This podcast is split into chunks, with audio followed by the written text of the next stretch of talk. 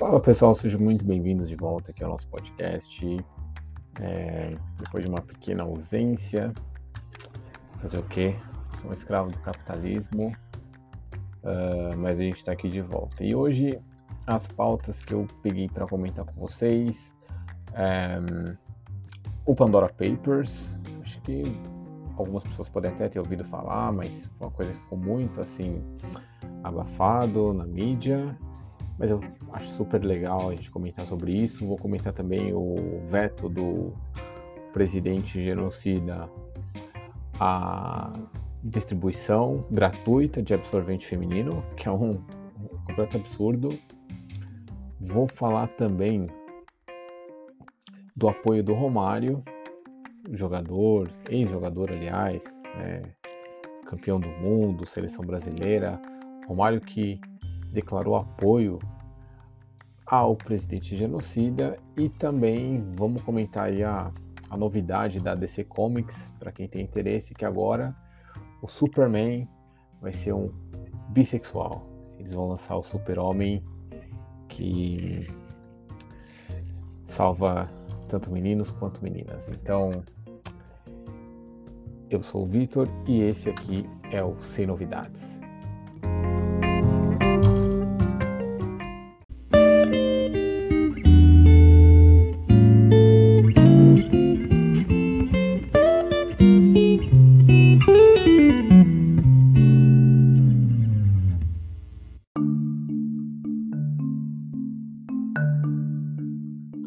Bom, quero começar o podcast de hoje com o tema do Pandora Papers.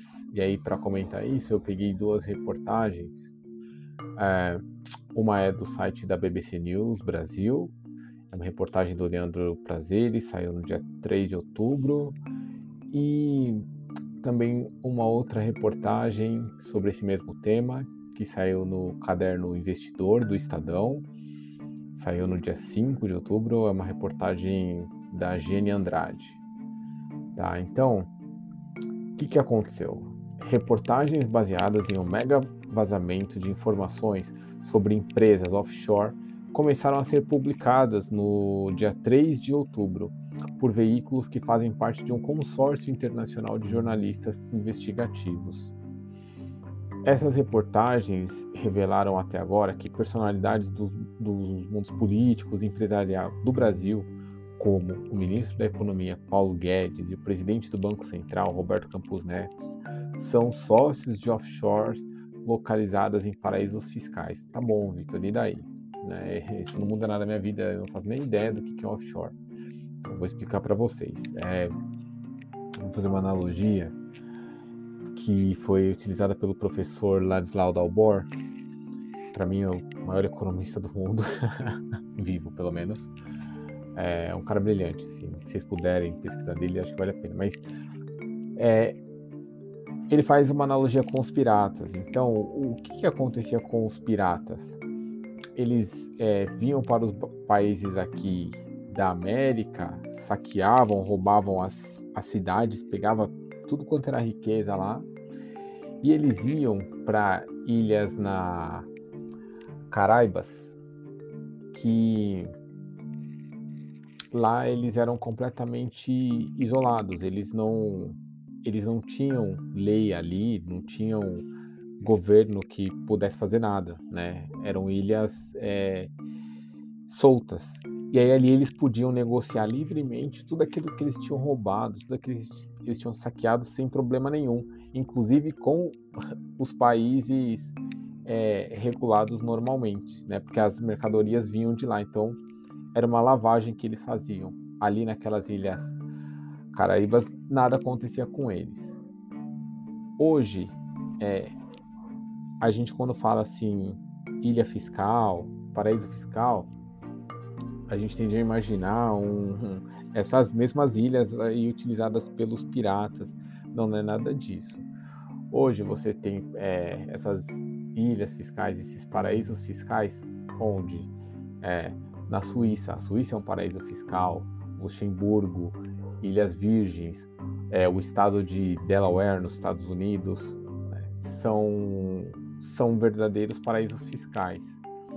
O que, que são esses paraísos fiscais, então? São estados com autonomia, que permite que as pessoas depositem os capitais lá, né, sob um nome fictício e que ninguém pode saber de quem é aquele dinheiro.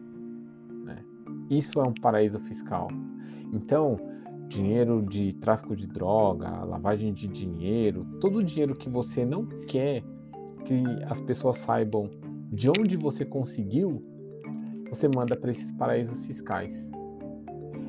E aí, só a pessoa que é o dono do dinheiro, que tem o contato lá e que vai conseguir chegar nesse capital de nome fictício. Então, por exemplo, se um governo está investigando um cara e ele quiser ir atrás de saber meu, quanto uma empresa ou uma pessoa tem de dinheiro num certo paraíso fiscal, ela vai simplesmente chegar lá, o governo chega lá e vai encontrar uma portinha com uma placa lá do advogado que vai estar dizendo: eu não estou autorizado a divulgar os dados do meu cliente e pronto. Porque esses lugares, esses paraísos fiscais, tem leis que garantem sigilo absoluto sobre quem é o, o dono do dinheiro, né? Então, assim, em resumo, o que está rolando quando a gente fala de paraíso fiscal, né? Vamos falar aqui do, do, do Brasil, qualquer país aí, Brasil, Estados Unidos, é, Espanha, Portugal, o governo controla o dinheiro da sociedade, entendeu? Ou seja, o que você quanto você recebe de salário ou quanto a sua empresa fatura, você tem que declarar isso, né? Você paga imposto, você tem, então o governo está controlando ali o seu dinheiro o tempo todo, né?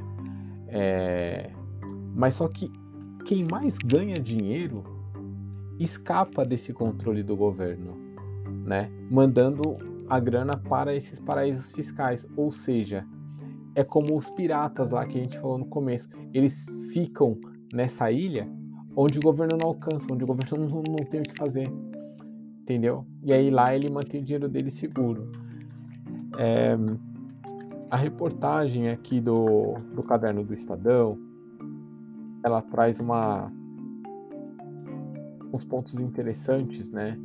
De empresários que foram é, investigados por financiar e disseminar fake news é, alinhados com o governo fascista, desculpa, com o governo Bolsonaro.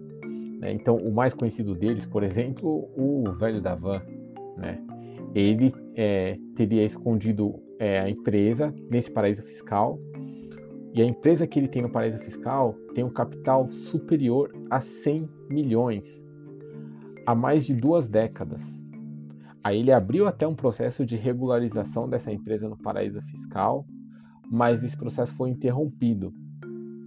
Né? Então, segundo os dados do Pandora Papers, essa operação que vazou a galera que tem grana nesses paraísos fiscais, é, o empresário do van não declarou offshore nas Ilhas Virgens Britânicas, né, por quase 20 anos. Essa empresa deles, que se chama Abigail World Wild, num extrato que foi conseguido de 2018, ele já tinha lá 112,6 milhões de dólares. É, e, enfim, para o mercado, essa empresa foi apresentada somente no ano passado, quando ele iniciou um processo de abertura de capital na bolsa e que ele mesmo interrompeu um pouco tempo depois. É, outros acionistas aí ou donos de empresas que estão lá no, no, na lista do Pandora Papers com empresa em paraíso fiscal. Os irmãos que estão dentro do escândalo em relação aos testes do kit Covid, comprovadamente ineficazes em paciente de convênio, eles têm quatro offshores no Caribe. O total de capital acumulado lá é de 9 milhões de dólares e os irmãos não aparecem como donos, mas sim como beneficiários, que é uma manobra comum, é, segundo Metrópolis, para dificultar o rastreio dos gestores das companhias. Quem mais aparece lá? Os donos da MRV, do Banco Inter e, claro, os donos da CNN Brasil. E aí, ou seja, você vê por que é, dentro da grande mídia você não ouviu falar muito desse caso, porque os donos dessas dessas empresas de, de comunicação, tipo a família Marinho, é, Silvio Santos, o Saad lá da Band, todos esses caras têm é, grana nos paraísos fiscais, a grana deles ficam lá. Por isso eles não vão noticiar. Por isso você vai ver, por exemplo, a Miriam Leitão minimizando o fato do Paulo Guedes ter a grana dele no paraíso fiscal, né?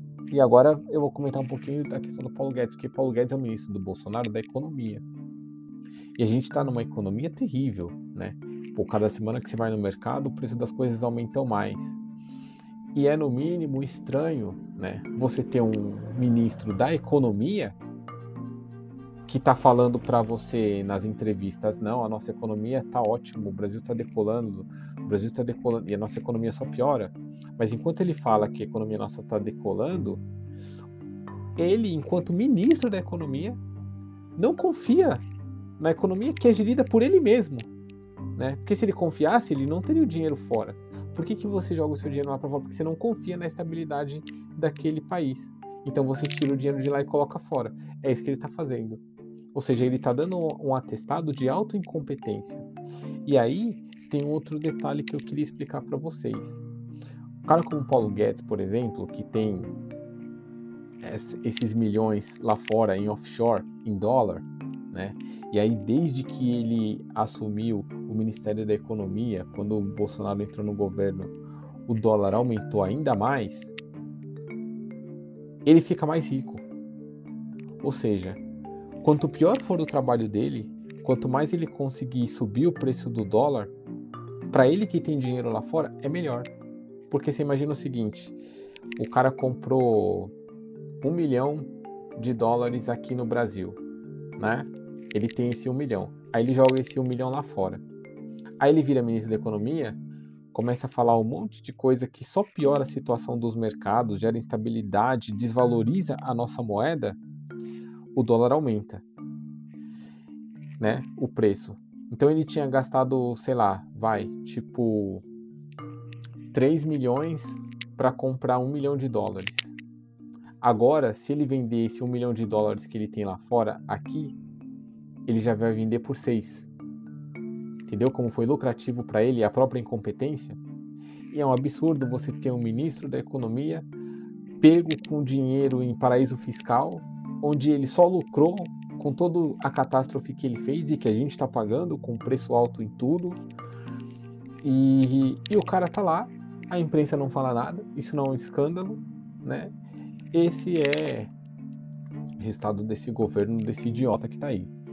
Agora, para fechar, um ponto interessante nessa lista aqui pegou muita gente, muita gente com grana lá é, no paraíso fiscal ninguém do PT. Vai explicar, né? Fica a dica aí.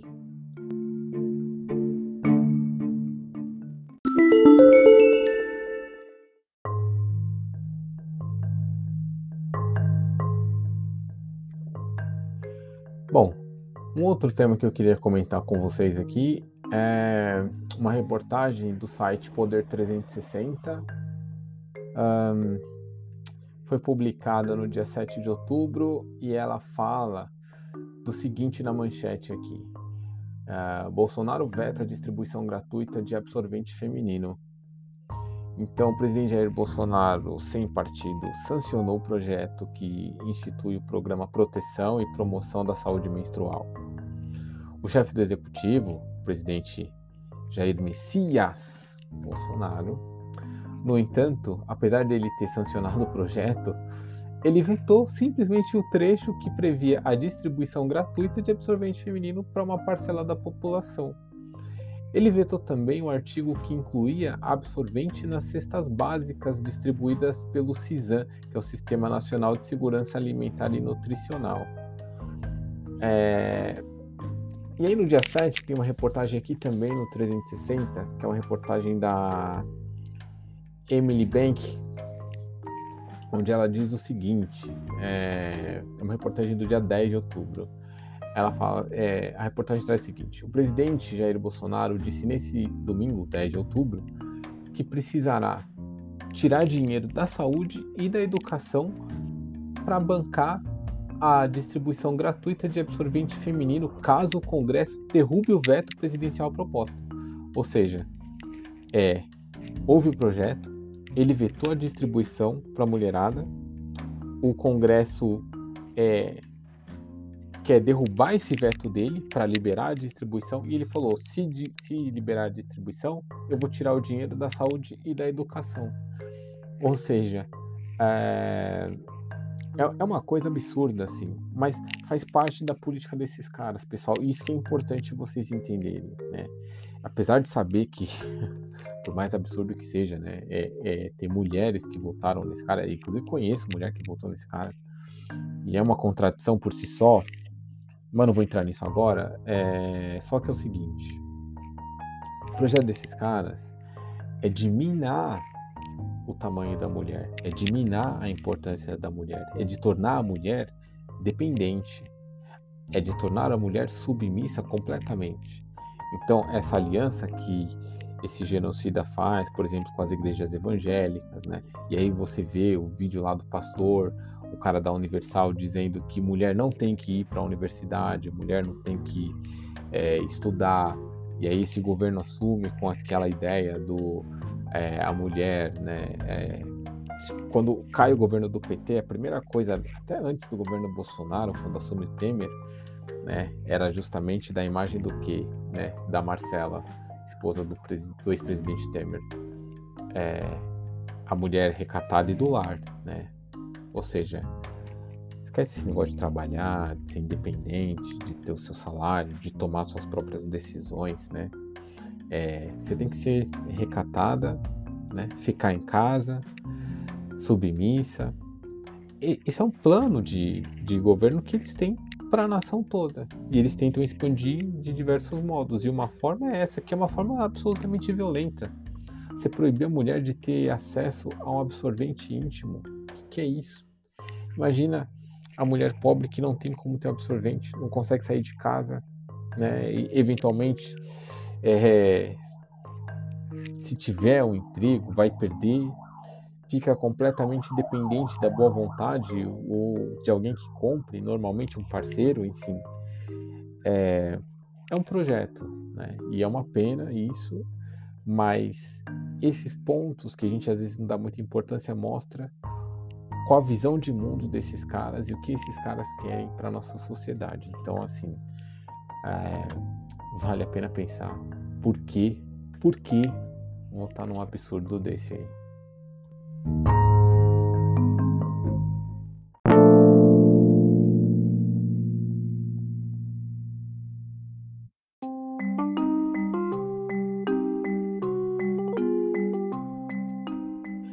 Bom, faz tempo que eu não falo nada de esporte, vou continuar assim, mas vou comentar uma declaração do Romário, né, ex-seleção brasileira, campeão do mundo, baixinho aí, acho que todo mundo conhece. Ele deu uma entrevista essa semana é, para o canal Cara Tapa, lá no YouTube, onde ele reforçou o apoio dele ao genocida aí que está no poder.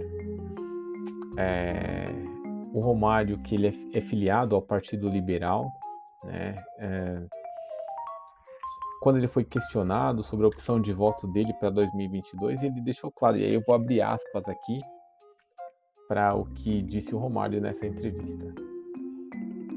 Eu faço parte de um partido que hoje é Bolsonaro. Eu acho que Bolsonaro é um presidente que tem feito coisas positivas para o nosso país. Erra em alguns momentos, principalmente na pandemia. Deixou de ter algumas ações. Olha isso, né? O cara que ele fala que tem ações positivas, mas aí o Romário fala que o cara erra em alguns momentos, principalmente com a pandemia, como se fosse uma coisa secundária, né? Quando na verdade é a coisa mais importante. Deixou de ter algumas ações e falou algumas coisas que não poderia ter falado. Ou seja, esse é o cara que o Romário está descrevendo, é, que tem feito coisas positivas para o Brasil. Não dá para entender, mas vou continuar aqui com a fala do Romário ele diz o seguinte: Eu convivi com o Bolsonaro quatro anos e ele é um cara muito sério. Tem coragem e não tem medo de se posicionar. Ele trouxe isso para a presidência. Antes do Bolsonaro, nosso país estava uma merda do caralho. Hoje, contra o Lula, eu votaria no Bolsonaro. Pontou o Romário. Então, assim, é, eu preciso atualizar as minhas definições né, do que, que é uma merda, porque se antes do Bolsonaro o país estava uma merda do caralho, né, e hoje, segundo o Romário, é, tá super positivo, eu não entendo de mais nada, porque você não consegue comprar carne, você não consegue mais comprar frango, você não consegue abastecer o carro, você não consegue mais viajar, você não consegue fazer nada que você conseguia fazer antes. Né? Dez anos atrás, você conseguia fazer tudo isso tranquilamente. Né? Tudo era motivo para churrasco. é, todo mundo viajava, todo mundo ia para praia, todo mundo, você entendeu? Mas, enfim, e é interessante você ver o Romário fazer uma defesa desse governo que só tem coisa ruim. O Romário, para quem não sabe, tem uma filha com síndrome de Down, tal. E esse governo Bolsonaro, dois meses atrás, entrou numa polêmica quando o ministro da Educação desse governo absolutamente idiota, né, é, deu uma declaração absurda. Então eu peguei uma reportagem aqui que saiu no caderno de educação do UOL. É, é uma reportagem do dia 24 de agosto. É, não tem aqui o autor, mas vamos lá. A manchete diz o seguinte: é, Ribeiro, que é o ministro da Educação do governo genocida, sobre crianças deficientes nas escolas. Abre aspas. Não queremos inclusivismos. O que, que, traz a reportagem aqui? O ministro da Educação, Milton Ribeiro, voltou a comentar as suas declarações sobre crianças com deficiências atrapalharem o ensino dos demais estudantes, em alguns casos, ser impossível a convivência. Em entrevista ao programa Direto ao Ponto da Rádio Jovem Pan, Ribeiro, ministro da Educação, reforçou o discurso de que o MEC, Ministério da Educação, e o governo não querem inclusivismos dessas crianças nas escolas e usou novamente o termo atrapalhar. E aí você vê, né? Esse governo que tem essa política está sendo apoiado pelo Romário, que tem uma filha com síndrome de Down.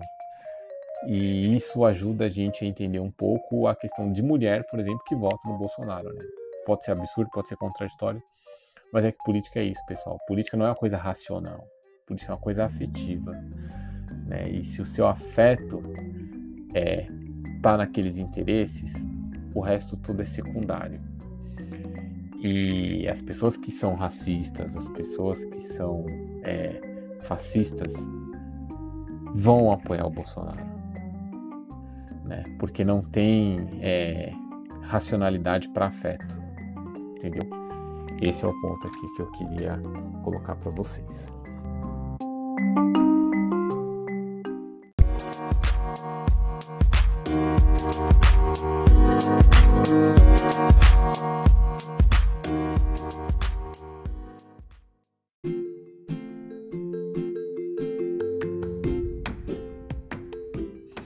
Bom, hoje, dia 12 de outubro, um, Dia das Crianças aqui no Brasil, a DC Comics anunciou que a mais recente versão do Super-Homem, que vai se chamar não mais o Clark Kent, mas o John Kent, será bissexual.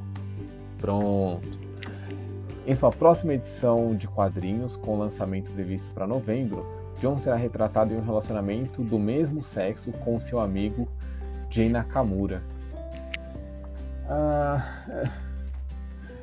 eu não sei, meu. É, é, enfim, né? Eu estou trazendo essa reportagem aqui para vocês é, e tem até uns três. É uma reportagem que saiu no, no UOL aqui, no, no portal deles de livros e HQs com base na, na BBC.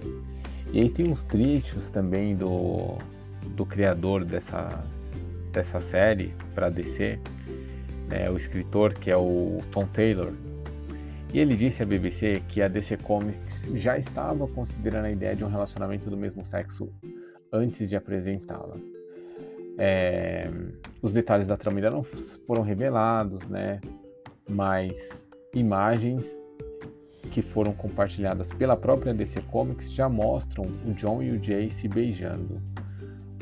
O roteirista disse que quando ele ofereceram o trabalho pela primeira vez, ele ficou imaginando como o super-homem deveria ser nos dias de hoje. Né?